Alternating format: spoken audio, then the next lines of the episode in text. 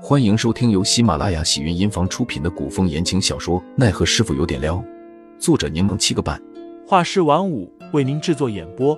一场古言爱情、官场恩怨的大戏即将上演，欢迎订阅收听。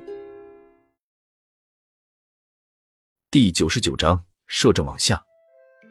杜潇潇想着对方肯定因为上次的事情，认为自己对宁侯有龌龊的想法，讪讪的笑着说：“我哪里了解？”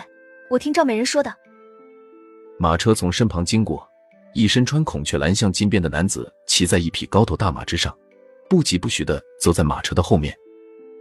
那男子肤色略深，眉眼轻挑风流，透露着几分贼光，下巴处有一块指甲盖大小的胎记，若不仔细看，很难发现。杜潇潇压低声音问陈云斌：“那人又是谁？穿的跟个花孔雀似的，品味太差了吧？”陈云斌扑哧笑出声，答道：“摄政王之子，世子爷汪朝玉。啧啧啧，看世子爷这副尊容，想必他爸长得也好不到哪里去。”杜潇潇调侃了句，却见那世子爷眼神飘了过来。他说话的声音很小，对方不可能听见。不过杜潇潇还是谨慎的闭了嘴。汪朝玉眼睛在杜潇潇身上打转，对方的眼神让杜潇潇想起了之前的丁义坤，一股恶心感涌上心头。杜潇潇下意识的躲在凌寒身后，等车队离开，杜潇潇也没了逛街的兴致，几人干脆一起回去了。桃花寨门外停了辆马车，马车上挂着一串银色的无声铃铛。是白灵来了。杜潇潇对古代医术非常感兴趣，对传说中的一线白骨子更是十分好奇，于是便没回桃园，直接去了关学院。陈云斌如同小尾巴跟在杜潇潇身后。凌寒身形顿了下，抬步就往回走，没走两步，似是泄气般的吐出一口气，又转头跟上去了。只见齐武和吴俊彦守在门外，屋内白灵与齐远之身边只留下了齐文。吴俊彦，你也来了。吴俊彦微笑着颔首打招呼：“杜姑娘，齐兄，陈兄。”杜潇潇扒着门缝问：“不可以进去吗？”吴俊彦摇头。杜潇潇有些失落，只好也跟着大家一起站在外面等。刑侦诊治的时间有些久，而院内阳光正好，齐武便摆了桌案，招呼众人饮茶。陈云斌聊到今日所见所闻，又说起了摄政王汪正。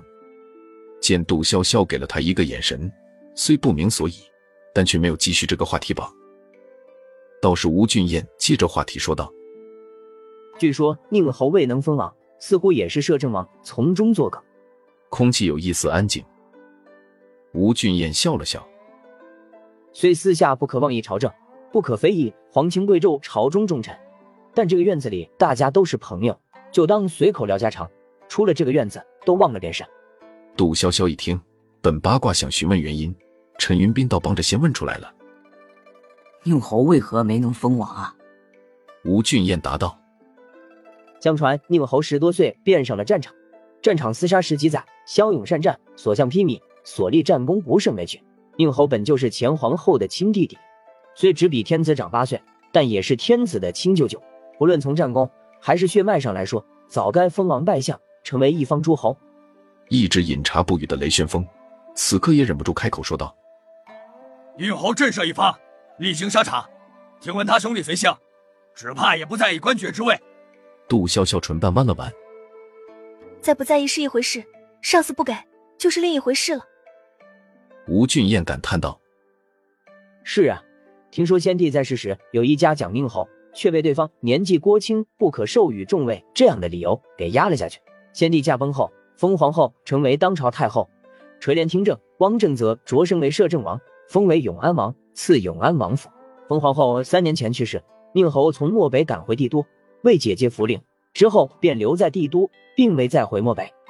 杜潇潇开了句玩笑：“不愧是张指挥使身边的人，对朝政之事颇为了解啊。”吴俊彦微笑着说：“也不是什么秘辛之事，这在朝中不是秘密，只不过无人敢挑明而已。”杜潇潇想着自己还好没穿越到什么豪门宫廷之中，否则自己肯定玩不过那帮老滑头。